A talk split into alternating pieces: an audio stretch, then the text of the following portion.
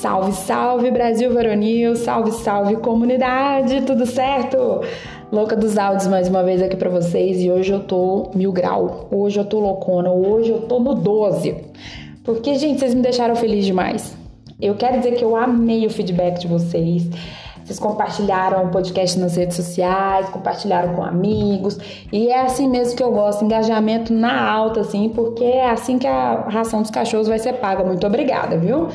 É, muita gente mandou dica de tema, muitos temas, muitos temas. Mas teve um tema que muita gente mandou. E coincidência ou não, era o tema que eu já tinha decidido que ia ser hoje, que ia sair hoje.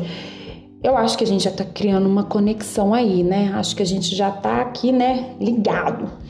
Porque hoje nós vamos falar sobre o quê? Sobre terapia. Porque nunca vai ser demais falar sobre terapia. É um tema que vai ser recorrente aqui, porque tem mil formas, tem mil coisas para falar sobre terapia.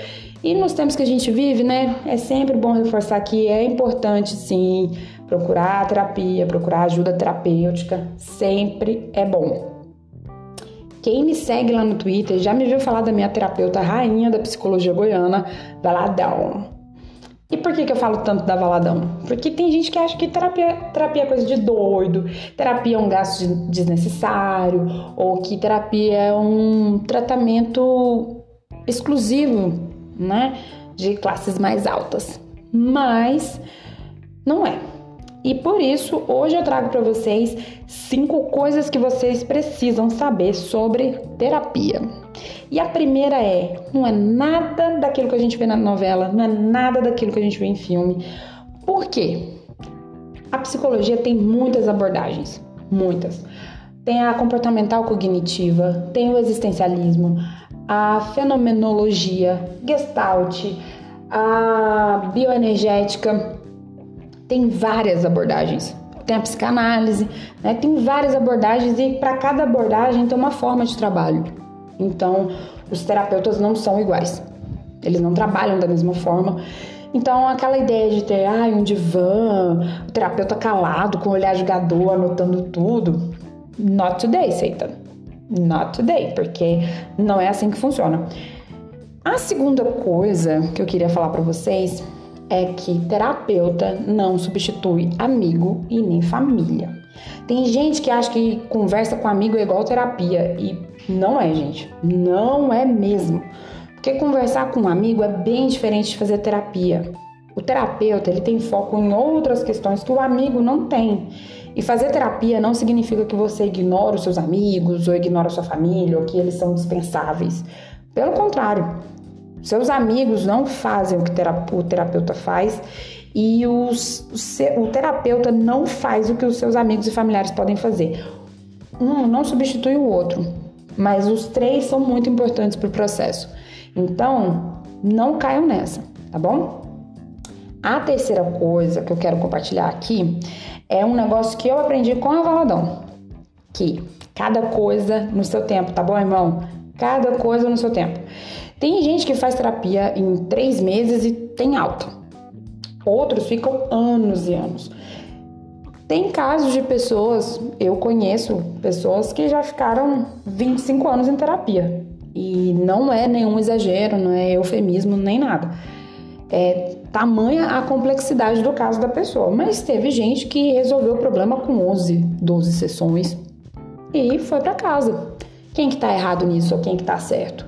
Ninguém, porque cada pessoa tem os seus processos e é importante entender isso para que na hora de fazer a terapia, na hora de você, ah, vou fazer terapia, você não chegar na terapia com essa expectativa de que você vai ter alta muito rápido ou que o seu problema é tão difícil que você vai precisar de muitas sessões, né?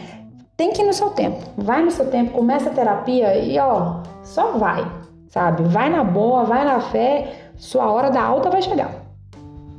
A quarta coisa que é, nossa, é uma das mais importantes aqui, é que terapeuta e paciente precisam ter afinidade e confiança.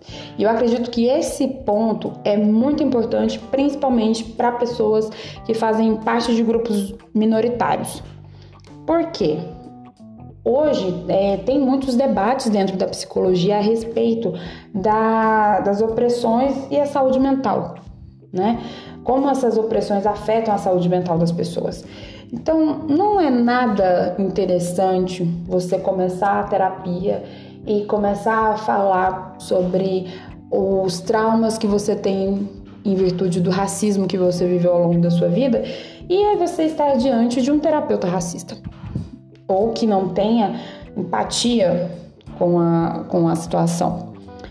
O mesmo vale para uma pessoa LGBT, vai, vai falar sobre isso e se depara com um, terapeuta a favor da cura gay, por exemplo. Não é nada legal, não é nada saudável. E então é importante a gente levar em consideração isso. A questão da empatia, a questão da afinidade, a questão da confiança, porque esses fatores são muito importantes para o sucesso do tratamento terapêutico. E eu falo isso por experiência própria, porque a Valadão é maravilhosa, ela é branca e ela tem seus privilégios sociais enquanto mulher branca e tudo mais. Mas por ela ter essa consciência dos próprios privilégios, ela foi muito, muito incrível é, quando eu comecei a tratar esses assuntos raciais, questões raciais nas sessões. Não tive problemas com isso. Mas tem terapeutas que infelizmente não, não agem dessa mesma forma. Então, se você é uma pessoa que faz parte de um grupo de minoria, já deixo, deixo essa dica aqui. Procure indicações de pessoas que façam parte do seu grupo alguém que tenha feito terapia com algum profissional, pegue indicações, até para não ter esse, esse transtorno, porque é muito desagradável, sabe? Baladão é maravilhosa, nunca tive problemas, justamente porque ela tem consciência da, do racismo estrutural e, e ela tem consciência dos privilégios sociais dela enquanto mulher branca. Não tivemos problemas para debater sobre isso, para falar sobre isso nas sessões. Foi muito tranquilo, mas eu sei que, infelizmente, a Valadão não é a regra ela ainda é a exceção. Eu espero que ela se torne a regra. Cruze os dedos. E a última coisa sobre terapia é que tem terapia acessível sim, senhoras e senhores. Existem locais que oferecem atendimento a preços acessíveis.